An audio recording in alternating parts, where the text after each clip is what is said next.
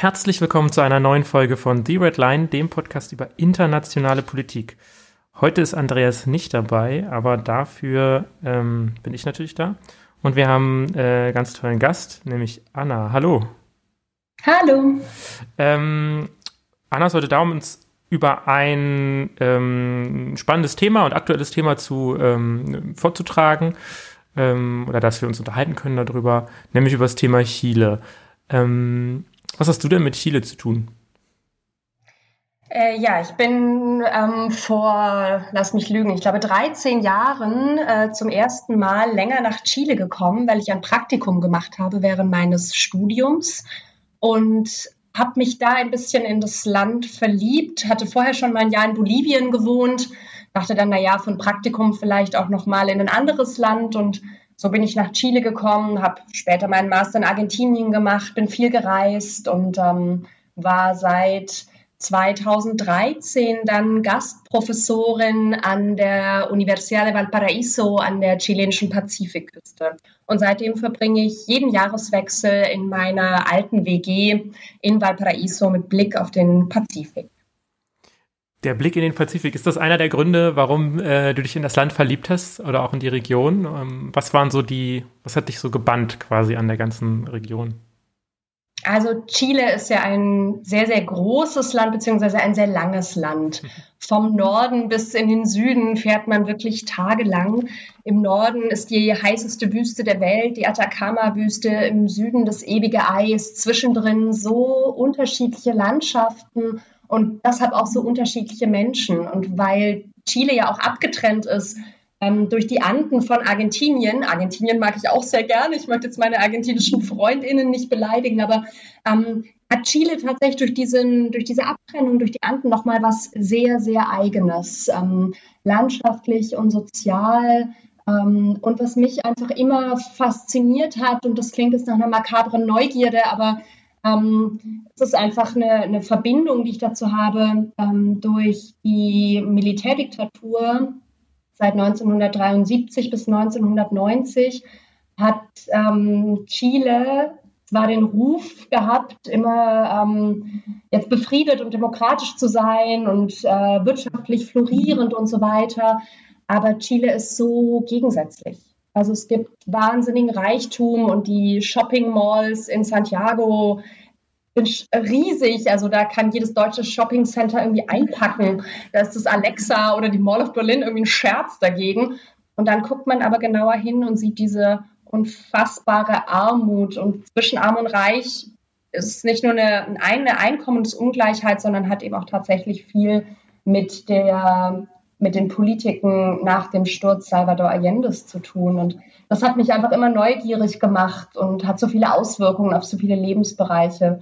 Und ähm, ja, die Menschen, die ich dort kennengelernt habe, sind, ähm, sind herausragend, sind äh, tolle Leute. Da sind wir ja direkt in der Geschichte des Landes irgendwie äh, reingestolpert. Ähm, ich meine, Pinochet, wenn ich es jetzt richtig ausspreche, ähm, den kennt, das kennt man ja aus Deutschland auch. Ähm, ein schlimmer Massenmörder, Diktator, das ist das, was quasi man hier so mh, hm, sich gemerkt hat. Ähm, du hast gerade noch einen anderen Namen genannt. Ähm, was hat es mit diesen, mit diesen Herren sozusagen auf sich? Genau, also ähm, Augusto Pinochet, äh, oberster Befehlshaber des Militärs, General gewesen, hat 1973, genauer am 11. September 1973, das Militär ähm, zum Sturze des damaligen Präsidenten Salvador Allende aufgehetzt. Ähm, und dann begann eine der blutigsten Diktaturen Lateinamerikas ähm, ab jenem Tag. Also die Wochen darauf wurden schon Tausende von Menschen getötet, gefoltert. Und diese Politiken des Terrors hielten tatsächlich an bis 1989, bis Pinochet auch auf äh, großen internationalen Druck hin ähm, ein Referendum abhalten ließ ähm, und dann sozusagen auch gar nicht weiter abgesetzt wurde, sondern tatsächlich so die Diktatur sich so ein bisschen ausschlich. Und das merkt man eben auch bis heute noch. Und Salvador Allende ein linker Politiker, ein linker Präsident, ist heute noch eine der, würde ich sagen, strahlenden Figuren für eine alternative Politik Lateinamerikas insgesamt, nicht nur für Chile. Denn alles hätte anders kommen können, ähm, wenn Salvador Allende seine linken Politiken ähm, hätte durchsetzen können. Aber stattdessen ähm, reden wir hier von äh, fast 20 Jahren Terror- und Ausnahmezustand in Chile und einem Riss durch die Gesellschaft, den man bis heute und jetzt gerade eben ganz aktuell mit den äh, Protesten in Chile noch spürt. Ist das ein Riss zwischen Menschen, die quasi eine sozialistische Gesellschaftsordnung sich wünschen, vielleicht auf der einen Seite, auf der anderen Seite eine eher kapitalistische, konservative? Ja, ich glaube, es ähm, geht gar nicht so sehr um diese Polaritäten an der Stelle. Also ich ähm, in Lateinamerika begegnet es mir häufig und ich kann das deshalb auch mit so einer eher mit so einer ähm, Perspektive der Verwunderung sagen, ähm, weil ich das hier gerade auch eine schwierige Diskussion jetzt auch gerade angesichts der äh, Wahlen in ähm, Thüringen finde, diese starke Unterscheidung zwischen rechts und links. Hm. Äh, ich bin links, ich bin rechts. Ich glaube, dass diese Politiken heutzutage oder diese Polaritäten einfach nicht mehr aufgehen und in Chile tatsächlich eben auch nicht mehr aufgehen. Ähm, stattdessen handelt es sich ähm, eher so um eine Spaltung zwischen jenen, die von der Diktatur schon profitiert haben ähm, und von den neoliberalen Experimenten äh, Pinochets und jenen, die eben nicht davon profitiert haben. Jene, die in den 70er Jahren ins europäische oder US-amerikanische Exil gehen mussten und dort einfach eine andere Art von Marktwirtschaft kennengelernt haben und jenen, die einfach für die der Neoliberalismus und dieser Hyperkapitalismus vor allen Dingen jetzt auch in Zeiten der Globalisierung und der digitalen Transformation ganz gelegen kommt, ähm, weil es ein System darstellt, das nicht zu hinterfragen ist. Also und, und, und haben, hat jetzt irgendwer, ich meine, ich weiß von dem Piñera, ist das der Präsident jetzt? Genau, Sebastian Piñera ist der jetzige Präsident. Von dem weiß ich nur, dass er ein Milliardär ist, selber. Ähm, ja. Und ist, ist, ist das quasi, repräsentiert er ähm, diesen, diese kapitalistische, neokapitalistische, neoliberale ähm, Perspektive? Total. Piñera ist einer der reichsten Männer ähm, Chiles. Ähm, seine äh, Familie ist wahnsinnig reich und in, auf vielen Ebenen mit Politik äh, verbunden. Er war ja schon mal Präsident. Er war von 2010 bis 2014 Präsident und ist jetzt seit ähm, 2018 wieder Präsident von Chile. Vor ihm und nochmal vor bzw. nach ihm äh, war eine sozialistische äh, Präsidentin an der Macht, Michelle Bachelet die, deren Familie ähm, in den 70er Jahren unter anderem in die DDR geflohen ist, äh, vor der Diktatur Pinochets.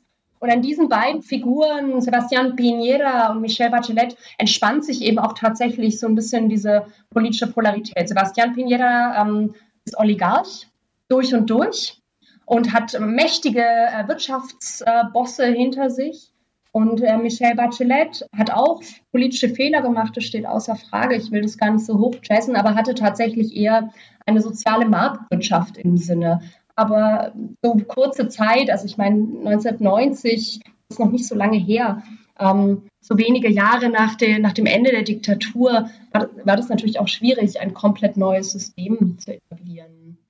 Genau, aber was Pineda ähm, repräsentiert, um das gleich mal so auch anekdotisch einzufügen, repräsentiert für mich eben auch eine Blase, eine Kaste, auf die ich schaue mit, mit viel Befremden, trotz europäischer, privilegierter, weißer Perspektive. Diese Menschen leben tatsächlich in, in Bubbles. Die haben in einem Stadtteil in Santiago, ähm, haben die ihre super tollen Villen, ist alles abgeregelt von privatem, Sicherheits, äh, privatem Sicherheitspersonal ihre eigenen Helikopterlandeplätze. Das ist eine Welt, das ist für mich schon als Deutsche absolut fremd. Liegt die Ursache für diese Trennung von den verschiedenen, also diese auch soziale Ungleichheit, die du da, glaube ich, die ich da raushöre, die es da möglicherweise ja, ja. gibt, ähm, stammt die noch aus der Diktatur? Ist das quasi der Grundstein schon dort gelegt worden? Soziale Ungerechtigkeit gab es vorher schon in Chile. Ähm, das ist jetzt auch nichts, was erst die vergangenen Jahre hervorgebracht hat. Verschärft wurde sie tatsächlich aber eben durch den Militärputsch, da Augusto Pinochet eben auch die Oligarchie die reichen Eliten hinter sich versammelt hatte und ähm, die sich auch deshalb tatsächlich oder überhaupt dieser Militärputsch passieren konnte, weil sich die reichen Eliten bedroht gefühlt haben von der Politik Salvador Allende's damals, der eben ganz klar ähm, Partei ergriffen hat für die Armen und äh, für die Abgehängten. Und es drehte sich dann wieder nach dem 11. September 1973 in absolute Repression gegenüber den Armen und ähm, äh, große ähm, Vorteile wirtschaftlicher Natur ähm, für die Reichen. Also diese, diese ähm, soziale Ungerechtigkeit ist jetzt nichts Neues, aber sie wird eben immer tiefer, weil da verschiedene Faktoren auch, äh, sagen wir mal, in den vergangenen 25 Jahren eine große Rolle spielen. Du, du hast ja schon häufiger da und du kennst ja auch ähm, viele Chileninnen und Chilenen. Ähm, wie spiegelt sich diese soziale Ungerechtigkeit wieder in der, in der Gesellschaft? Woran erkennt man das im Alltag? Oder ähm, ist da was anders als bei uns? Ja, also ähm, ich finde es total interessant, weil die Zuschreibung an, an mich als ähm, Deutsche und auch als, als Akademikerin ist ja auch häufig irgendwie, dass ich einen bestimmten Lebensstandard habe. Also ich, äh, die Zuschreibung von Seiten äh, von Chilenen, die mich nicht persönlich gut kennen, denken, ja, ich habe ein eigenes Haus und Auto, mehrere Autos, mindestens eine Putzfrau und eine Köchin, weil ich bin ja Professorin, ich müsste das ja ähm, tatsächlich haben aufgrund meines Status. Und dem ist so aber nicht. Dort ist es aber tatsächlich so, dass man, sobald man sich das natürlich leisten kann, ähm, man äh, das auch tut. Also es ist völlig normal, ähm, sobald ein neues äh, Handy auf dem Markt ist, sich das zu kaufen. Autos, Statussymbole sind wahnsinnig wichtig, so ab der Mittelschicht, würde ich sagen. Das äußert sich schon daran, dass ganzes Chile gefühlt zugekleistert ist mit Werbung. Riesige Werbung überall für jede Art von Konsumgut. Ähm, der Druck auch tatsächlich ähm, immer zu kaufen. Alles muss mit Geld erworben werden. Was gratis ist, ist nichts wert. Ähm, das finde ich, das merke ich tatsächlich schon sehr, sehr häufig im Alltag. Auch für mich jetzt als äh, Berlinerin total normal, Secondhand-Klamotten zu kaufen, trotz meines guten Gehaltes. In meinem Freundeskreis, in meinem nicht aktivistischen Freundeskreis käme das niemals in Frage. Die sind zwar arm oder haben wenig Geld, aber sie würden niemals was Gebrauchtes kaufen. Das macht man einfach nicht. Und das sind so die Kleinigkeiten im Alltag, wo ich so merke, huch, ähm, da lebe ich irgendwie auch in einer ganz anderen ähm, Blase tatsächlich.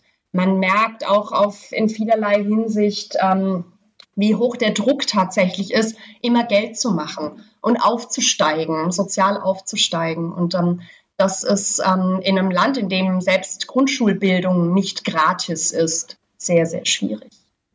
Da hast du schon irgendwie einen Aspekt angesprochen. Also ähm, einerseits natürlich die gesellschaftlichen, dieser Druck, der da ist, ist für, klingt für mich irgendwie sehr amerikanisch, würde ich schon fast sagen. Ähm, und dann halt auch der, der öffentliche Sektor. Also sind die Schulen dann gar nicht staatlich organisiert zum Beispiel? Es gibt staatliche Schulen, aber wenige. Ähm, der Druck dort ähm, oder die Annahme ist, dass ähm, nur etwas wert sein kann, das eben Geld kostet. Das heißt, selbst ähm, wenn man weiß, dass die Schulen ähm, gut sind und staatlich sind, gibt man dort seine Kinder nicht hin, weil man sie lieber tatsächlich auf Privatschulen gibt, die sehr viel Geld kosten, nicht unbedingt besser sind, hm. aber der Name zählt tatsächlich. Universitäten, es gibt staatliche Universitäten. Ich arbeite in einer staatlichen Universität, wenn ich dort bin. Ähm, die sind sehr schlecht ausgestattet ähm, haben äh, wenige Möglichkeiten, tatsächlich auch so ein Entschuldigung, so freie Forschung zu betreiben, mhm. wenige internationale Beziehungen, das ist wahnsinnig schwierig. Und selbst die staatlichen Universitäten kosten ähm, trotzdem noch Geld, also so eine Art Matrikel. Das ist sehr, sehr viel Geld ähm, für Menschen, gerade jetzt in den Geisteswissenschaften, aus denen ich komme, überhaupt dieses Geld aufzuwenden. Alles, was mit Bildung zu tun hat, ist sehr, sehr teuer. Bücher sind wahnsinnig teuer. Ähm, es gibt wenige Möglichkeiten, Stipendien zu bekommen, wenn man Stipendien hat. Also äh, man kann Darlehen aufnehmen, wenn man studieren möchte. Diese Darlehen dürfen aber nach Ende des Studiums nicht auf einmal zurückbezahlt werden, sondern über einen, glaube ich, 20 Jahre langen Zeitraum, damit tatsächlich man auch noch Zinsen bezahlt. Ja? Also das sind so die kleinen Tricks sozusagen, wo wir in Deutschland sagen, ja, wie bitte? Das, also BAföG und so, das kann doch alles gar nicht sein. Die meisten meiner Studierenden, und das ist ja in einem philosophischen Institut, ähm, haben sich wahnsinnig verschuldet, um überhaupt nur Philosophie studieren zu können ähm, und werden tatsächlich ihr ganzes Leben dafür verschuldet sein und dann entsprechend natürlich auch mit so einem Anführungszeichen brotlosen Job auch nie Geld verdienen. Das ist schrecklich. Das ist auch irgendwie so eine selbst ähm, erfüllende Prophezeiung. Wenn ich jetzt quasi meine Kinder, wenn die, die Kinder nicht auf die staatlichen Schulen kommen, dann ist natürlich auch dann, äh, wenn die Zahlen der Schülerinnen und Schüler an den ähm, staatlichen Schulen gering ist, dann fließt da ja auch wenig Geld oder weniger Geld rein in die Ausstattung etc. Ähm, genauso wie bei den, ähm, bei den staatlichen Universitäten. Ne? Wenn es andersrum wäre, wenn alle auf die staatlichen gehen würden, wäre wahrscheinlich auch die Ausstattung anders. Absolut, absolut. Und es ist wirklich ähm, dramatisch, weil wir natürlich auch darüber sprechen müssen, ähm, wo gehen die Leute zur Schule. Also äh, auf dem Land gibt es natürlich gar keine Alternativen. Das heißt, man geht eben auf die schlecht ausgestattete staatliche Schule. Hm. Und das ist, ähm, es ist äh, dramatisch tatsächlich, das Bildungssystem. Und es gab ja auch schon Aufstände deshalb. Also die aktuelle Situation ist nicht das erste Mal, in dem das von der Bevölkerung ähm, kritisiert wurde. Nein, überhaupt nicht. Also tatsächlich, äh, auch das, das, was jetzt passiert in äh, Chile, hat ähm, eine Vorgeschichte, ähm, die von den Studierenden oder den ähm, Schülerinnen und Schülern tatsächlich äh, schon mal äh, geschrieben wurde. Das war 2006, ähm, glaube ich, und 2011, soweit ich mich entsinne, gab es zwei wirklich auch wochenlange, monatelange groß, große Aufstände von Schülerinnen und Studierenden, die, gegen die gegen das Bildungssystem protestiert haben. Überholt, ähm, veraltet und wahnsinnig teuer. Auch jetzt die Aufstände, die wir jetzt sehen in Chile, die haben, wurden ja tatsächlich von Studierenden begonnen oder auf, äh, ausgelöst. Das heißt, ähm, das klingt jetzt äh, ein bisschen albern, aber in, ähm, in Santiago sind sehr häufig Demonstrationen. Ähm, also ich erinnere mich, ich erinnere mich ähm, wie häufig ich tatsächlich dort schon in Demos geraten bin, nicht so jetzt wie in Berlin, wo immer so ein, so ein Dutzend irgendwo an irgendeiner Botschaft steht und irgendwas macht, sondern wir reden dann auch wirklich vielleicht von mehreren hundert oder tausenden von Menschen, die auf den Straßen sind und lautstark protestieren. Mein Institut, äh, das Institut für Philosophie an der Uni in Valparaiso, ist in regelmäßigen Abständen geschlossen wegen Demonstrationen. Also manchmal finden semesterweise dann gar keine ähm, Unterrichtsstunden statt und es gibt keine akademischen Aktivitäten, weil die Studierenden streiken. Okay, das ist ja, also es ist quasi ein, ein gewisser äh, vorrevolutionärer Dauerzustand. Ähm, Absolut. Ist es, ähm, also die Schülerinnen und die Schüler und die, und die Studentinnen sind ja die eine Seite des, die betroffen sind von so einer Beschneidung des öffentlichen Sektors. Ähm, sieht es im Gesundheitssystem beispielsweise ähnlich aus? Ja, ähm, das Gesundheitssystem ist tatsächlich äh, auch ähnlich katastrophal. Ähm, die Versicherungen, die Krankenversicherungen, die es gibt, äh, decken tatsächlich nur einen kleinen Teil dessen ab, was wir so aus Deutschland gewohnt sind, sind sehr, sehr, sehr teuer. Es gibt sehr viele Menschen ohne Krankenversicherung. Medikamente sind unverhältnismäßig teuer, selbst die einfachsten Medikamente.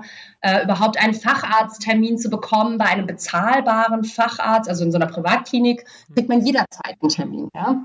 Aber ähm, bei einem äh, bezahlbaren Facharzt einen Termin zu bekommen, das dauert tatsächlich Monate bis Jahre. Auch so eine Sachen wie Chemotherapie oder Spezialtherapien bei schweren äh, Erkrankungen, das ist tatsächlich äh, für viele unerreichbar.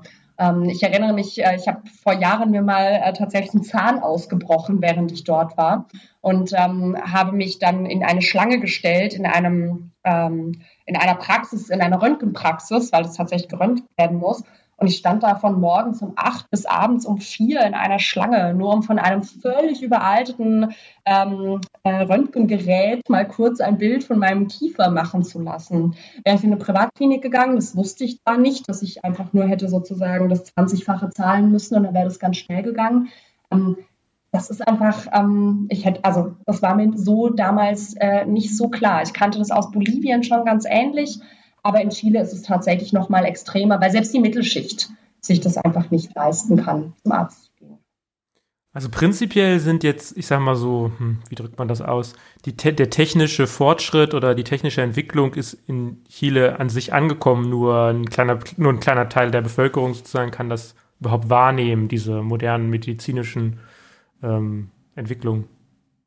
Genau, also es profitiert tatsächlich nur ein äh, sehr, sehr kleiner Teil von dem Fortschritt. Äh, Chile bis vor wenigen Monaten galt als das, ähm, bis vor wenigen Wochen galt noch so als für mich als Oase, ja, also so als Ort, wo irgendwie alles grundsätzlich möglich ist, wenn ich das so sagen darf. Die Mobilfunkabdeckung ist besser als rund um den Mehringdamm in Kreuzberg. Ähm, das ist schon mal so, also tatsächlich überall Internet, viele Möglichkeiten, Dinge elektronisch zu erledigen. Aber tatsächlich das, was wirklich wichtig ist, Bildung, äh, Gesundheit ähm, und auch sonstige soziale Chancengerechtigkeit, davon äh, profitieren einfach nur sehr wenige. Das reichste Prozent der chilenischen Bevölkerung besitzt rund ein Drittel des Gesamtvermögens und die oberen 20 Prozent insgesamt vier Fünftel. insgesamt hat Chile 18 Millionen Einwohner. Da muss man sich überlegen, okay, die andere Hälfte der Haushalte ähm, hat tatsächlich so gut wie gar nichts. Und bei denen kommt das tatsächlich dann auch nicht an. Und dann ähm, ist natürlich sowas wie 4 Cent Metro-Fahrpreiserhöhung. Ähm, das äh, ist der äh, letzte Tropfen, der das fast zum Überlaufen gebracht hat. Alles ist unfassbar teuer. Womit verdienen denn die Chilenen ihr Geld? Ähm, das ist äh, sehr unterschiedlich tatsächlich. Viel im Dienstleistungssektor, tatsächlich aber auch viel im produzierenden Sektor. Ähm, das ist, äh, glaube ich, ähnlich wie jetzt in einem europäischen Land ähm, sehr, sehr unterschiedlich und sehr weit aufgesplittert. Einziger Unterschied tatsächlich der Niedriglohnsektor ist, ist riesig. Tatsächlich. Äh, und vor allen Dingen, was man nicht vergessen darf, in Chile herrscht zum jetzigen Zeitpunkt noch die 45-Stunden-Woche. Oh. Das ist schon ein wahnsinniges Zugeständnis, äh, nur 45 Stunden zu arbeiten. Seit wenigen Tagen ähm, ist es äh, ist klar, dass äh, künftig äh, über die 40-Stunden-Woche gesprochen werden darf. Also das heißt noch nicht, dass das so abgestimmt wird, aber es gibt einen Vorstoß. Ähm, in, im Parlament tatsächlich mal über die 40-Stunden-Woche zu diskutieren. Das war tatsächlich bis vor den Protesten auch noch nicht möglich.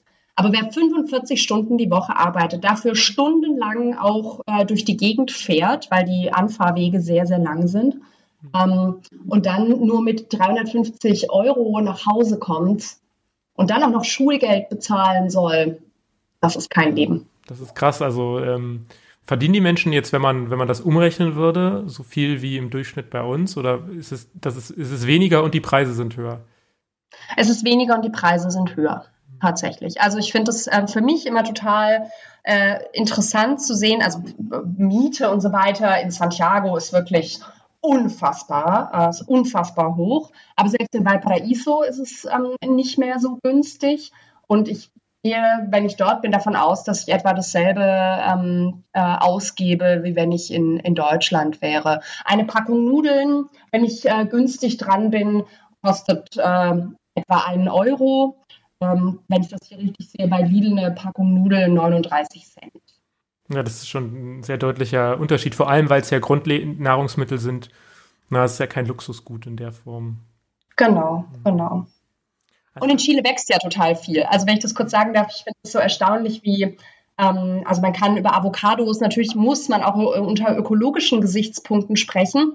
Aber es ist halt auch tatsächlich so, dass äh, alles, was wir hier auf unseren äh, Avocado-Toast tun mit pochiertem Ei und allem äh, Tralala, kommt eben tatsächlich ähm, aus Chile und auch in Teilen aus Mexiko und Israel. Aber Chile ist der Hauptproduzent für Avocado weltweit momentan und ähm, wir profitieren davon, dass dort Menschen mit Centbeträgen abgespeist werden, damit wir sonntags in unserem Kreuzberger Café irgendwie äh, guten Avocado-Toast essen können. Ja, ich, ich glaube, was ja auch ein, eins unserer modernen Entwicklungen ist, ist es ja auch, gibt ja auch irgendwie Minen und äh, minerale ähm, Ressourcen, sag ich mal, ähm, dort, richtig?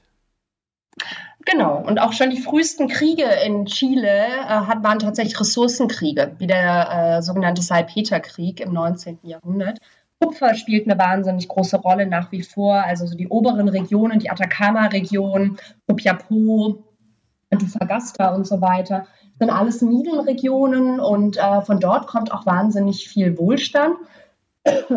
Aber es ist tatsächlich auch so, es gibt ein Gesetz, noch unter Augusto Pinochet verabschiedet, dass äh, das Militär bezahlt wird aus den Einnahmen der staatlichen Kupferminen. Da kann man, kann man sich ja mal überlegen tatsächlich, was es auch bedeutet, wenn wir, ähm, und ja, natürlich hast du recht, das ist jetzt auch, ähm, die Avocado ist ja nicht der einzige Punkt, aber ähm, wir brauchen Kupfer für moderne Technik. Wir brauchen auch Silizium für moderne Technik. Damit wird das Militär in Chile in Teilen finanziert. Und davon profitieren wir natürlich auch in Deutschland. Hm. Du hast eben ähm, schon angesprochen, mit den U-Bahn-Ticketpreisen. Das ist ja das, was uns immer hängen bleibt. Die Leute sind wütend, weil die U-Bahn-Tickets um 4 Cent äh, steigen. Und das erzeugt natürlich dann auch ein ganz schönes Unverständnis aus unserer Perspektive heraus. Ähm, aber wir haben ja eben auch schon ein bisschen gesprochen, die Preise sind ja nicht nur, nicht nur bei den U-Bahn-Preisen hoch. Hat sich in letzter Zeit noch mehr erhöht quasi? Hat sich das nochmal kulminiert sozusagen, die verschiedenen Elemente? Also grundsätzlich ist die Inflationsrate sehr gering in Chile im Gegensatz zu Argentinien, wo sie sich gerade einpendelt bei 50 Prozent. Ähm, also deshalb können da die Argentinier eher gerade ein Liedchen von singen. Aber in Chile ähm, ist alles ähm, konstant etwas teurer geworden, ebenso wie die, ähm, also zum Beispiel Strompreise. Strompreise wurden noch mal wahnsinnig angehoben. Und da kann man sagen, na ja, gut, also es ist ja auch so, es geht ja um, um Ressourcen. Ähm, ist ja klar, dass es mit der Zeit teurer wird, aber es geht tatsächlich immer um das Verhältnis, in dem etwas ähm, teurer wird. Und ähm, mich persönlich haben die Nachrichten ein bisschen geärgert, die am Anfang, als die Querelen irgendwie in äh, Chile losgingen, alle mal von den 4 Cent U-Bahn-Erhöhungen gesprochen mhm. haben. Es gibt in Santiago die modernste Metro Lateinamerikas, die ist wirklich toll. Ich fahre die total gerne, also bislang.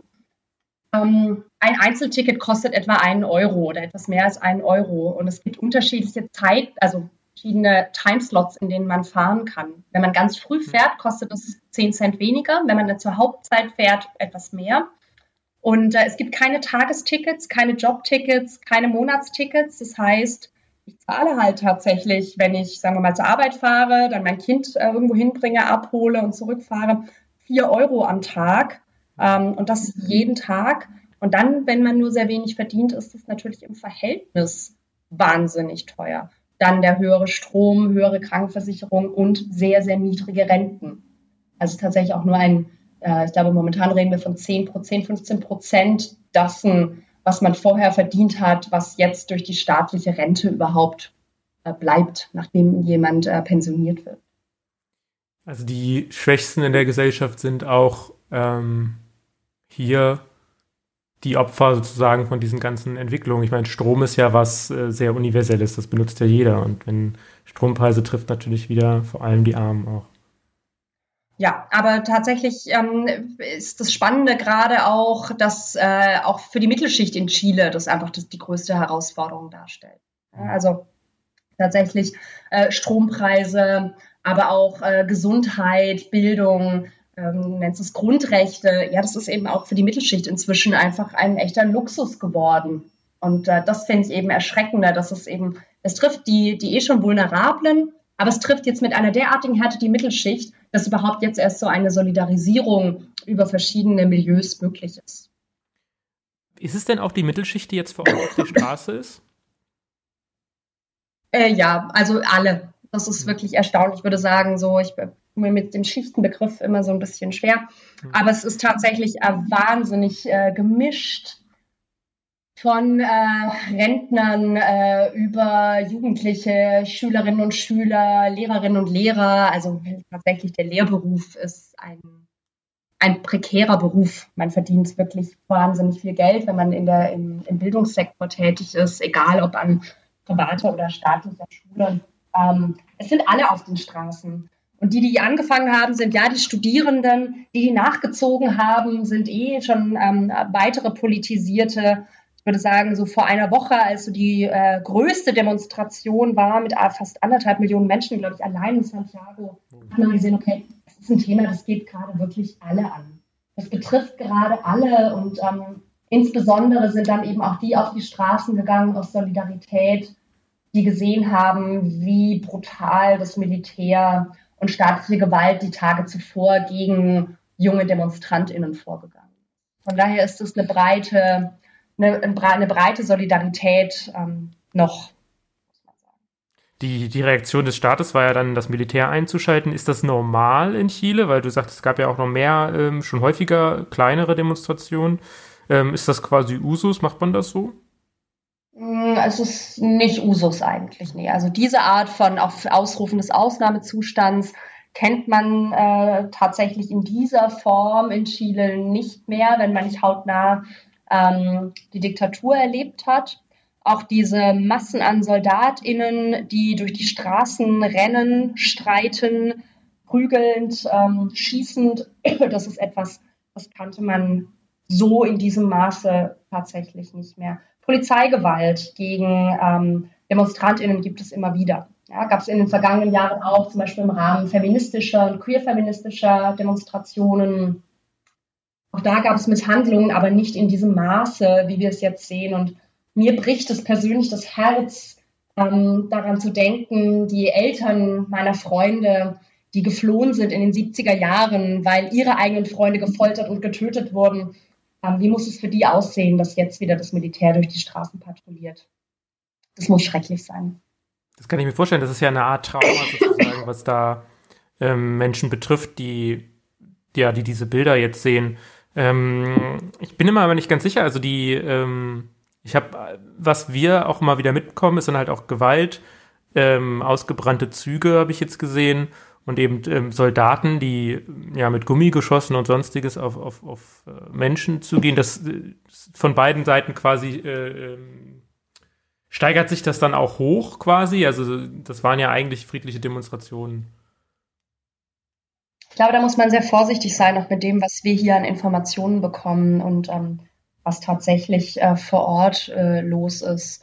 Äh, Stand jetzt, nach fast zwei Wochen, äh, wurden 4, über 4200 Menschen festgenommen. Ähm, es gibt mehrere Verfassungsbeschwerden, 18 Tote ist die offizielle Zahl, aber Dutzende Verschwundene. Wir reden von 1300 Verletzten, die registriert wurden in Krankenhäusern. Ein Großteil wird wahrscheinlich ins Krankenhaus gekommen sein mit kleineren Verletzungen. Ähm, ja, Gummigeschosse, also das ist zumindest die offizielle Zählung des Nationalen Institutes für Menschenrechte.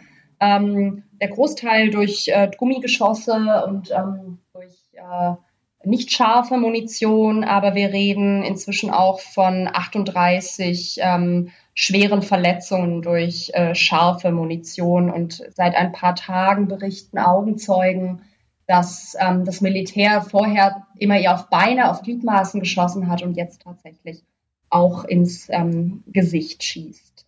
Das ist ähm, das nur so als, äh, als das ist die offizielle Zahl tatsächlich dazu das, was wir ähm, im Fernsehen sehen, ähm, in Deutschland, aber noch viel stärker in Chile, ist, äh, dass sich das eben gegenseitig hochpeitscht. Hm. Aber auch das ist ja tatsächlich ein mediales Framing. Ich äh, habe sehr viele schreckliche Videos und Clips gesehen in den vergangenen 14 Tagen, die mir von Freunden zugespielt wurden und die ich dann eben auch verifiziert habe als Quellen, wo ähm, Familien, ältere Menschen auf den Straßen friedlich protestieren und plötzlich aus dem Nichts das Militär und die Polizei äh, mit Tränengas anfangen zu schießen, scharf zu schießen, mit Absicht mit äh, Militärwagen in Menschenmassen fahren, völlig losgelöst von allem irgendwie, was man sich vorstellen kann. Und das ist was, das sehen wir hier nicht. Und das sieht man auch im chilenischen Fernsehen nicht. Was man im chilenischen Fernsehen sieht, ist in erster Linie ähm, dass geplündert wird, dass da eben in Deutschland wäre es der schwarze Block, dass dort irgendwie so vermumpfte Gestalten irgendwie böse Dinge tun und das sind ja alles Anarchos und ähm, die wollen uns, wollen unser schönes Chile kaputt machen. Das ist aber eine wesentlich vielschichtigere Angelegenheit, auch weil inzwischen klar ist, ähm, dass ein nicht unerheblicher Teil der Plünderungen unter den Augen von Militär und Polizei geschehen ist. Erstens, um Bilder zu erzeugen und zweitens, um natürlich diejenigen, die wirklich friedlich protestieren wollen, auch irgendwann dazu zu bringen, zu sagen, ja gut, jetzt, jetzt, jetzt ist mal gut. Jetzt sollten wir mal aufhören zu protestieren. Das äh, zersplittert ähm, die Bewegung immer weiter. Also dieses sich gegenseitig aufhetzen, das ist wie in Deutschland auch ähm, oder in Europa. Das ist ein kleiner Teil, über den muss man auch sprechen. Gewaltbereite DemonstrantInnen, der Großteil ist aber fernab von jeglicher Gewalt und muss damit rechnen, auf den Straßen gerade schwer verletzt oder erschossen zu werden. Das ist, das, das erinnert auch an Hongkong, muss ich sagen, ein bisschen. Ähm, ich finde es immer krass, wenn Militär eingesetzt wird in solchen Situationen, weil Militär in der Regel für sowas nicht ausgebildet ist. Ähm, die sind für Kriegssituationen da und ähm, ja, wenn Militär in solchen Sachen eingesetzt wird, dann gibt's immer, eigentlich immer, ähm, furchtbare Verbrechen an, an den Menschen, auch weil, ne, die sind für den Krieg ausgebildet, ne, und was machen die? Dann machen die natürlich auch Krieg auf der Straße. Ähm. Ja, also da, das Spannende an, an, am chilenischen Militär ist eben, dass es für das chilenische Militär keinen tatsächlichen, keine tatsächliche Ruptur gab mit dem Ende der Diktatur. Das ging einfach weiter. Und die Erzählungen innerhalb des Militärs, also das immer noch erstens eine sehr mächtige Kaste in Chile. Wer beim Militär ist, ist machtvoll, hm. ähm, egal welchen Ranges. Wer etwas werden will, geht zum Militär. Und die Erzählungen innerhalb des Militärs in Chile sind eben auch immer noch die, ähm, dass man tatsächlich nicht sich gegen Argentinien, wen auch immer, irgendwie wehren muss, sondern im Zweifelsfall gegen die Kommunisten. Ähm, und das ist schon eine sehr, sehr tiefe Erzählung, die sehr, sehr schwierig ist aus meiner Perspektive, weil das sich jetzt auch zeigt in der unfassbaren Gewalt, die wir ähm, sehen in Chile, dass es fühlt sich so an, als hätte man sozusagen äh, Hunde scharf gemacht hinter einem Zaun und dann den Zaun so und dann den Zaun aufgemacht und sie losgelassen. Und äh, darum, ähm, das hat auch natürlich auch viel mit ähm, toxischer Männlichkeit zu tun und ähm, viel mit irgendwie so ähm, Heldenbildern, die auch wichtig sind für das Militär überall.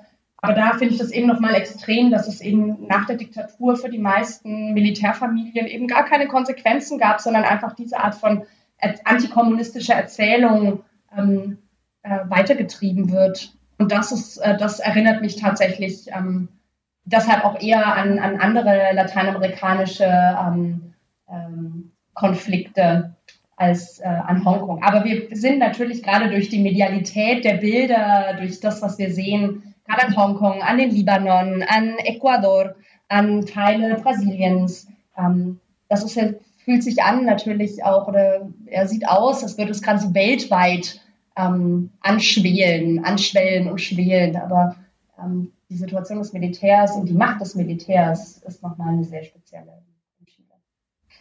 Ja, das fühlt sich momentan ein bisschen wie Weltenbrand an, sozusagen. Also ähm, Total. überall gibt es Unruhen. Ähm, bei Unruhen ja dann auch immer, ja, das ist ein negativer Begriff. Man könnte natürlich auch davon sprechen, dass äh, in vielen Weltregionen die Menschen auf die Straße gehen, um eben diese Ungerechtigkeit, die auf der Welt äh, ähm, herrscht, äh, anzusprechen und die werden eben gewaltsam ja, nieder, niedergeschlagen. Ähm, ich würde noch mal gerne, wo du erzählst von dem Militär und von dieser Übergangsphase nach der Diktatur, erinnert mich ein bisschen meine Assoziation, ich kenne mich mit äh, Lateinamerika nicht so aus, aber Spanien, diese Transition nach Francos Regime, wo auch viel dann ähm, nicht angesprochen wurde, sondern eher totgeschwiegen wurde und sich dann irgendwann wieder, wieder aufkocht sozusagen ähm, weil es nie verarbeitet wurde und es eigentlich immer diese, diese beiden Seiten gibt, die, oder die, ja, die Faschisten sozusagen, die immer vor den Kommunisten waren. Ähm, ist das da auch so? Ist quasi, du hast so ein bisschen so ein Biotop Militär sozusagen, das so weitermachte wie immer. Ist das in vielen Bereichen äh, so gewesen? Ja, und äh, in, in, Familien tatsächlich, also in Kernfamilien. Ich muss immer ein bisschen lachen. Ich komme hier in Deutschland aus einer ähm, nicht besonders politischen Familie, eher tatsächlich ähm, grün und links, so, aber ähm, ich äh, habe wenn ich von Freunden höre, dass sie immer so eine Nazi-Tante haben oder so in ihrer deutschen Familie, die an Weihnachten irgendwie schreckliche Dinge sagt, muss ich immer lachen, weil ich habe das in Deutschland nicht, aber ich habe das in Chile. Also tatsächlich die Familie, bei der ich Weihnachten verbringe. Der, das Familienoberhaupt, der Vater war im Exil in Spanien, ein, ein Anwalt. Ähm, und dessen Schwägerin wiederum, also auch eine Chilenin, das ist die Nazi-Tante, die ich in Deutschland nie hatte, die unmögliche Dinge am Weihnachtstisch sagt und dann immer so, ja, ja, gut, ja, Carmen, halt irgendwie so. Um, ähm, und dadurch gibt es eben viele Dinge, die ausgesprochen werden und viele Dinge, die aber halt auch überhaupt nicht ausgesprochen werden, schon innerhalb der Familien. Das heißt, innerhalb der Familie meiner Freunde wird gesagt, ja, ja, der, der ist auch rechts. Oder ja, ja, hier mein Opa, der findet, ist glühender Pinochet-Fan. Oder zum Beispiel der Großvater meines Mitbewohners, der bis heute sagt, ja, ja, ähm, die haben damals nicht genügend Kommunisten umgebracht, sonst hätten wir jetzt den ganzen Salat nicht. Und das ist schon, finde ich, total spannend, wie sich das in den in den Kernfamilien irgendwie durchzieht, aber eben sich auch in der Politik und in der Gesellschaft widerspiegelt. An einer spannenden Sache zum Beispiel. Es gibt in ähm, Santiago eines der schönsten und bewegendsten Museen, zeitgenössischen Museen, wie ich finde. Das ist das Museum der Menschenrechte und ähm, der Erinnerung, Museo de la Memoria. Hm. Es erinnert an die schrecklichen Dinge, die während der Pinochet-Diktatur passiert sind, auch natürlich absolut äh, parteiergreifend für die Opfer. Und ähm, es gibt seit Jahren eine öffentliche Diskussion darüber, in der auch der jetzige Präsident Piñera eine unrühmliche Rolle spielt. Ähm, ein nicht unerheblicher Teil der Elite, aber auch der Mittelschicht möchte gerne ein weiteres Museum bauen, nämlich ein Museo de la Contramemoria, ein Museum der Gegenerinnerung.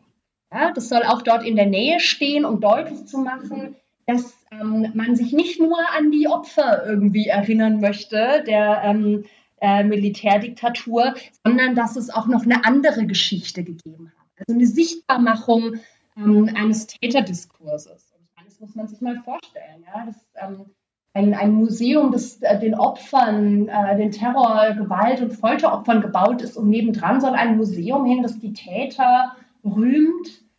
Das ist schon der absurde Diskussion, die ich in Chile mit viel Befremden äh, verfolge und die natürlich jetzt gerade in den vergangenen Jahren auch nochmal durch das Erstarken ähm, äh, Piñeras und, und seiner, seiner Elite ähm, befeuert wurde. Und dafür gäbe es übrigens sehr viele äh, milliardenschwere Geldgeber. Also das Geld ist schon zusammen, um dieses Museum der Gegenerinnerung in Santiago zu es, es geht irgendwie scheinbar ein Riss durch diese Gesellschaft. Wir haben ja jetzt Demonstrationen von, von, von Menschen eben gegen die Regierung. Gibt es auch Menschen, die für die Regierung auf die Straße gehen? Nein. Nein. Also sowieso das auf die Straße gehen, das ist ja, ähm, das ist, würde ich ja auch sagen, äh, in, das, das, also das passiert, wenn dann sehr lokal bezogen, jetzt in der Nachbarschaft, unmittelbar konfrontierend, aber ähm, diejenigen, die jetzt pro Regierung sind, die sind entweder die, die sehr, sehr reich sind und die verstecken sich gerade in ihren Anwesen und haben furchtbar Angst, dass irgendwann ähm, die, äh, das Proletariat bei ihnen irgendwie vor die Tür zieht. Ähm, und die in der Mittel- und Unterschicht, die halten sich gerade alle vornehmlich zurück und schauen fern und sehen sozusagen nur aus der, aus der Ferne zu, was da gerade passiert und äußern sich ganz stark in sozialen Netzwerken. Hm. Also ich finde es erstaunlich, wie unterschiedlich auch diese, wie unterschiedlich gerade die ähm, sozial, sogenannten sozialen Netzwerke da bedient werden. Der linke, bürgerrechtliche, menschenrechtliche Diskurs findet gerade auf Instagram statt. Ganz, ganz spannend. Hm. Während auf Twitter tatsächlich, weil dort sich eher die Rechte aufhält, ähm, dort äh, tatsächlich wie wild gegen ähm, die DemonstrantInnen gehetzt wird. Daran äh, spaltet sich das gerade so ein bisschen aus. Waren die Medien, haben die sehr geholfen? Also es ist ja in vielen Ländern jetzt auch so, dass der Protest sich durch über soziale Medien entwickelt und ähm, organisieren kann. Ist das hier auch der Fall? Absolut. Ähm, das ist jetzt auch, wie gesagt, nichts Neues. Wir kennen das äh, spätestens irgendwie seit den nordafrikanischen, arabischen Demonstrationen oder, oder Revolutionen. Hm. Hier ist es tatsächlich nochmal also insgesamt sind soziale Medien wahnsinnig beliebt in Chile, noch viel, viel beliebter als in Deutschland. Wer in äh, Chile ähm, ein, ähm, eine Prepaid-Karte fürs Handy kauft, kriegt auch erstmal tatsächlich die sozialen Netzwerke für einen bestimmten Zeitraum gratis. Oh. Bedeutet natürlich auch, also wir müssen jetzt hier nicht über Netzneutralität oder so eine Sachen reden, sondern ähm, es ist völlig klar, man nutzt einfach WhatsApp, Facebook, Instagram. Ja? Ähm, äh, ein ganz anderes Thema, aber es natürlich auch befeuert das natürlich. Und weil eben das auch die Medien sind oder die Plattformen, über die man sich ähm, am ehesten auch privat schon vor, der, äh, vor den Protesten organisiert hat, wird es jetzt eben tatsächlich weiter genutzt. Ähm, auch, äh, dass eben alles gefilmt werden kann. Also die Frage von Grassroot, Graswurzeljournalismus. Hm. Das hat tatsächlich in Chile nochmal ähm, eine ganz neue Qualität gewonnen, weil einfach alles gefilmt und alles fotografiert und hochgeladen wird, um Sichtbarkeit herzustellen für das, was gerade passiert. Denn ähm, das ist jetzt rausgekommen, es gab eine Absprache unter TV-Sendern, äh, was sie zeigen dürfen. Der Innenminister, der jetzt abgesetzt wurde oder der zurückgetreten ist, Verzeihung, es wäre schön, wenn er abgesetzt wurde, aber er ist freiwillig gegangen, ähm, hat die äh, TV-Stationen angewiesen, nur bestimmte Bilder zu zeigen, dessen, was gerade auf den Straßen passiert. Um sozusagen Gegenbilder zu zeigen, waren natürlich die äh, sozialen Netzwerke äh, wahnsinnig hilfreich. Auch für mich tatsächlich. also das darf er auch. In, äh, er kann, also die, die, die Medien oder die die Fernsehen, die, die Massenmedien, um es mal so auszudrücken, ähm, und nicht die sozialen Medien sind, sind von der Regierung gesteuert. Das ist jetzt vielleicht ein bisschen zu viel gesagt, aber wir kennen das mit Berlusconi in Italien. Äh, Medienmogule sind in der Regel nicht arm ähm, und äh, befinden sich äh, in bestimmten sozialen Kreisen, in denen es eben auch hohe Überschneidungspunkte mit der Politik gibt in Chile. Hm. Und deshalb ähm, war, war das nur natürlich, dass man dann sozusagen innerhalb seiner eigenen Kreise so etwas auch kommunizieren darf. Ja. Ah, okay. Hm. Ähm, das heißt, da kann dann quasi Einfluss äh, über ja, Gelder sozusagen wieder laufen, wer, wer da den Einfluss hat. Geld oder einfach nur ähm, Verabredungen. Mhm. Wie, also eine Hand wäscht die andere. Du sorgst für mich dafür, dass diese Bilder nicht gezeigt werden. Ich werde dich bei irgendeiner Steuerreform etc. begünstigen ist jetzt auch keine äh, genuin chilenische Erzählung. Nee, definitiv nicht. Also das, das kommt bekannt vor, das kommt mir bekannt vor aus ähm, allen möglichen Ländern. Ähm, und nicht nur aus, aus, aus Lateinamerika, sondern äh, auch aus den USA. Ich kenne das aus Israel, aus äh, anderen Ländern, äh, in dem man sich dann entsprechend eben, ähm, ja, wie du sagst, eine Hand wäscht dann die andere, also Rupert Murdoch und so, den kennt man ja bei uns Absolut. ganz gut ähm, was, ja, wie das so, wie das so läuft. Gibt es das Risiko, dass die sozialen Medien abgeschalten werden? Ich habe von einigen AktivistInnen erfahren, dass sie tatsächlich ähm, nicht geblockt wurden, aber ihre Beiträge nicht mehr in den Feeds erschienen sind. Hm. Ähm, ich habe es ein bisschen überprüft anhand von Twitter unter bestimmten Hashtags, ob dort die Bildersuche und die Videosuche funktioniert. Das tat sie auch nicht. Hm. Also ähm, da kann ich tatsächlich ähm, keine offene, off, offenen oder sicheren Aussagen dazu treffen. Aber das ist das, was AktivistInnen mir berichten, dass ihre Konten gesperrt wurden, dass ihre Beiträge nicht mehr angezeigt wurden, dass sie in den Suchen, wenn man sie unter ihrem unter ihrem Namen gesucht hat, dass äh, ihre Namen nicht mehr auftauchten auf Instagram. Das kann ich bestätigen. Das habe ich mehrfach überprüft. Das äh, ging mir tatsächlich auch so, dass ich vor allen Dingen eine Aktivistin, die gerade tolle Arbeit macht und so Mikro-Interviews führt, ähm, dass ich diese Sachen alle tatsächlich gar nicht mehr anschauen konnte. Da scheinen sich dann auch die amerikanischen ähm, oder vor allem amerikanischen äh, Social-Media-Konzerne mal wieder auch nicht mit äh, Ruhm zu bekleckern, sag ich mal? Also das kann ich, wie gesagt, einfach nicht mit absoluter Sicherheit sagen. Das ist das, was man sozusagen wahrnimmt. Die äh, Adam Mosseri, der Instagram-Chef, hat erst vor ein paar Tagen in so einem Ask Me Anything auf Instagram gesagt, dass sowas nicht passieren würde, diese Art von, von äh, Blockieren oder, ähm, oder Stummschalten, dass das nicht die Politik sei von Instagram ich kann es tatsächlich nicht sagen. Das, was ich jetzt äh, bemerkt habe und was viele Aktivistinnen bemerkt haben, ähm, ist tatsächlich aber, dass ähm, die Plattformen auch bestimmte Politiken, Informationspolitiken fahren. Und auch das ist ja jetzt auch für Chile nichts Neues. Das äh, erleben wir ja auch tatsächlich an anderen Orten. Und da muss man langfristig natürlich auch eine große politische Frage draus machen. Äh, was bedeutet äh, Informationsfreiheit äh, in den sozialen Medien? Ja, definitiv. Ne? Also da wird ja oft dann der Druck äh, gemacht von den Staaten, und zu sagen, wir schalten euch komplett ab oder ihr ähm, macht das, was wir möchten, sozusagen. Ähm, ja. Das ist ja, das kennt man aus anderen Ländern ja auch, genau. Ähm, Das heißt, also die Gefahr, dass jetzt erstmal alles abgeschalten wird, äh, besteht noch nicht. Ähm, ist es so, wie glaubst du, geht es jetzt weiter? Also der Präsident hat jetzt sein Kabinett umgebildet, das ist ja wahrscheinlich ein, äh, ne, also eine Randnotiz, um es mal so zu formulieren. Interessiert, ändert wahrscheinlich nicht viel an der Kritik der Demonstrierenden. Wie könnte es jetzt weitergehen? Also meinst du, dass es zu einem Sturz der Regierung kommen kann?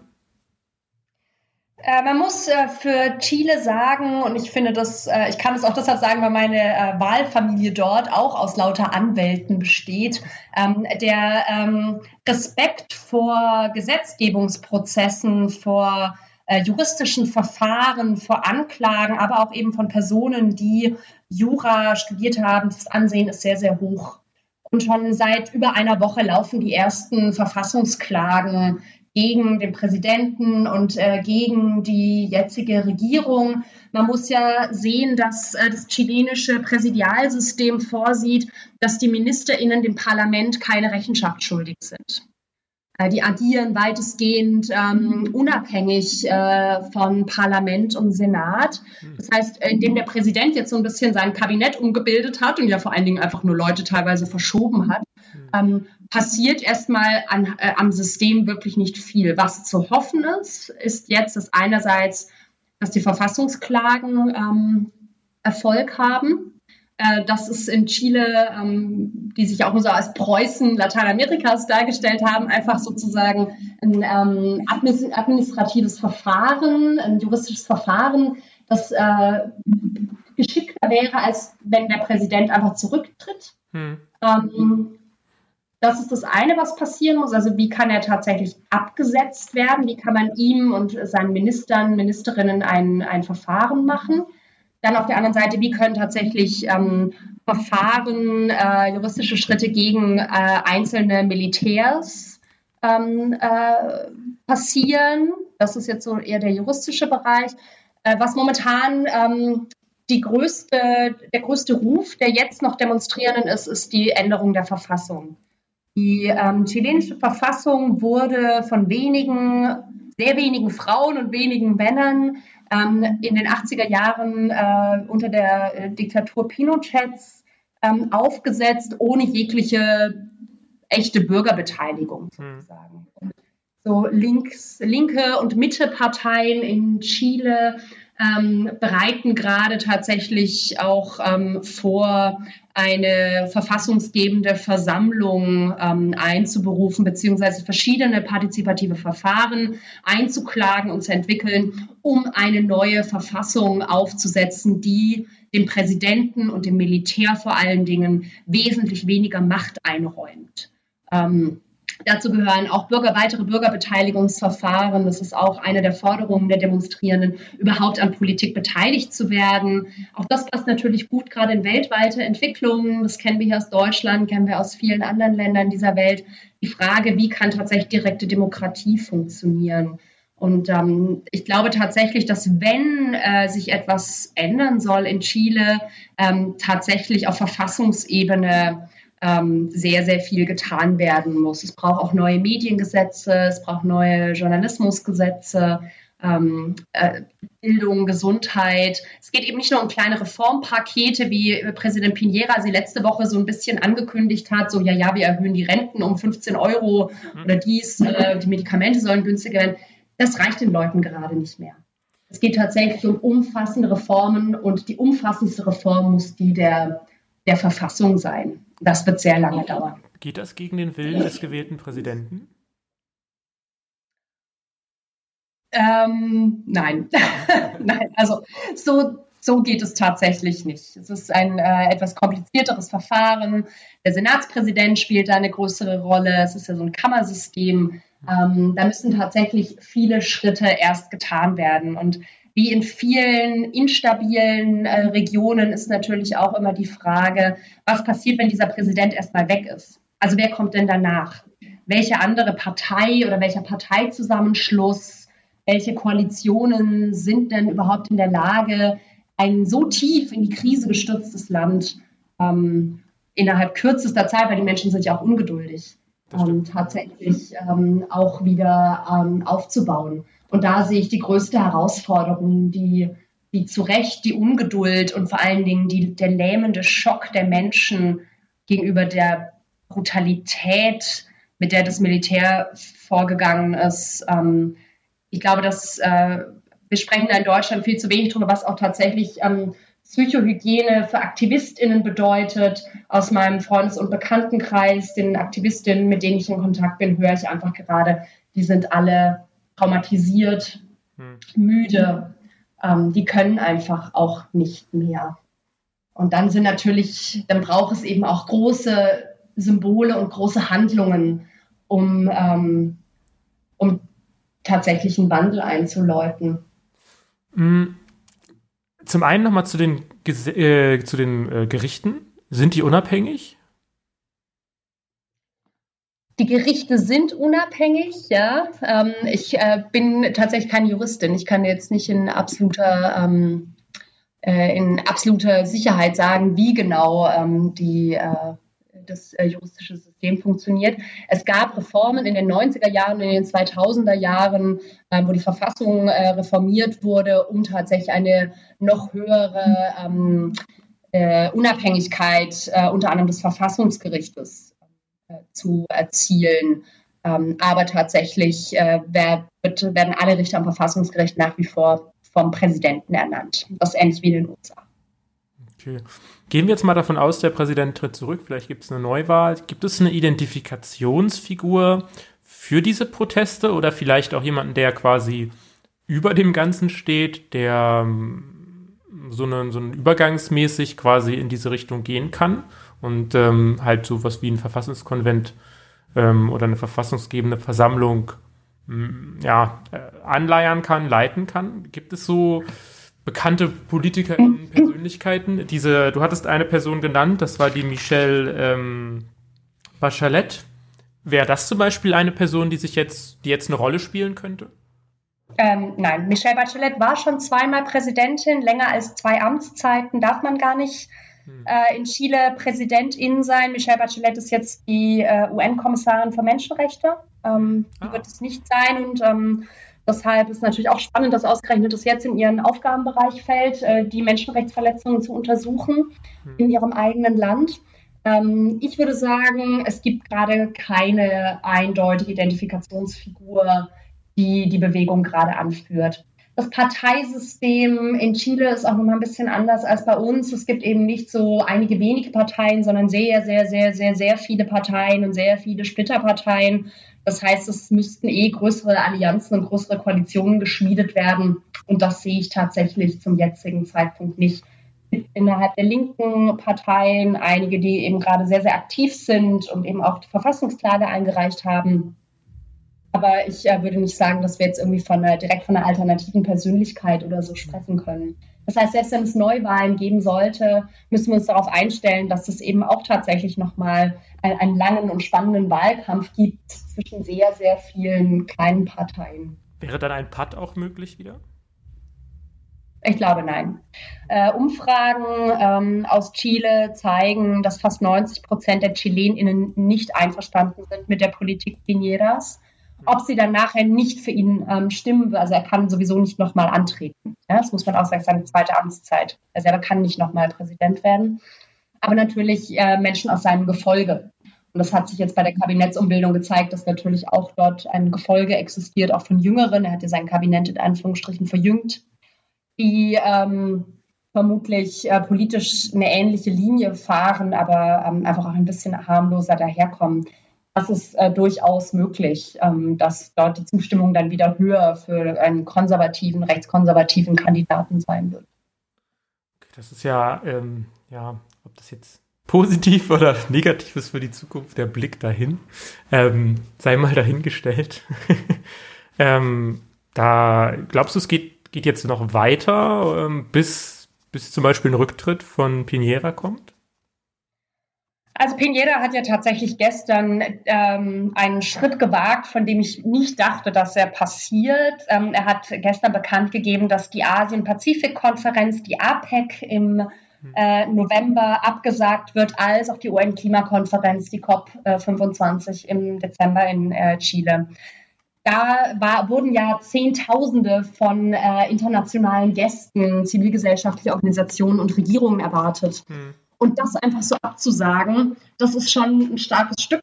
Das einerseits, äh, also er begründet es damit, dass er jetzt sozusagen erstmal den Blick auf äh, das Land werfen muss und es tut ihm alles schrecklich leid, aber jetzt bei Chile First geht erstmal darum, äh, Chile aufzuräumen. Das kann man irgendwie gut finden, aber das bedeutet eben auch, dass damit der Blick, der politische Blick weggelenkt wird von, von Chile. Hm. Ja, weil ähm, man hat in den vergangenen Wochen so im politischen Berlin auch immer wieder gesagt, hm, naja, schauen wir mal, also der muss ja irgendwas tun, der muss auch die Sicherheit gewähren und das Bild irgendwie aufrecht, das schöne Bild von Chile aufrechterhalten, wenn er so viele internationale Gäste einlädt.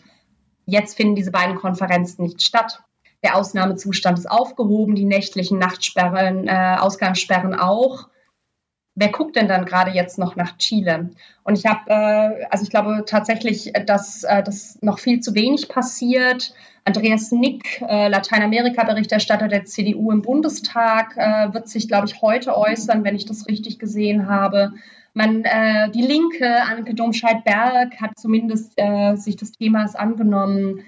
Aber es passiert in der deutschen Politik und in der europäischen Politik, obwohl das EU-Parlament sich jetzt auch geäußert hat, noch viel zu wenig, als dass man davon ausgehen könnte, dass der Druck jetzt so hoch wird in Chile, dass ähm, da tatsächlich ernsthafte Konsequenzen daraus erfolgen. Ja? Und das ist eher das, was mich gerade so ein bisschen nervös macht. Ich selber fliege in drei Wochen nach Chile. Ich habe um mich keine Angst. Ich, ähm, ich komme in der Regel ganz gut klar, aber ähm, diese Unsicherheit ist für die Chileninnen selbst das Zermürbendste. Äh, ich habe vorhin mit einer sehr guten Freundin geschrieben, die ist äh, Lehrerin an der Schule. Ähm, auch seit jetzt äh, Tagen auf der Straße, schläft sehr, sehr wenig, ist sehr, sehr müde. Die schrieb mir heute Morgen, dass ihre Schülerinnen einfach alle völlig durch den Wind seien weil die einfach nicht mehr wissen, was sie machen und was sie glauben sollen. Sobald sie sich irgendwo versammeln, kommen Wasserwerfer. Mhm. Sind sie mehr als fünf Leute, kommt Tränengas. Sie wissen einfach tatsächlich gar nicht mehr, können sie den Medien glauben, können sie ihren Eltern glauben. Ich glaube, dieses Zermürbende um, ist gerade ähm, das Schwierigste. Und deshalb, es geht jetzt nicht darum, ob der Präsident weg ist oder nicht. Es geht darum, ein, ein, innerhalb weniger Wochen völlig traumatisiertes, eine völlig traumatisierte Bevölkerung irgendwie wieder zusammenzubringen. Ich habe das Gefühl, dass der Gang auf die Straße gerade gemeinsam mit Töpfen und Pfannen, auf denen ja diese Casarolassos, auf denen gerade Musik gemacht wird, das ist, was gerade die Psychohygiene überhaupt ähm, noch aufrechterhält. Ansonsten in meinem Freundeskreis sind alle erschöpft.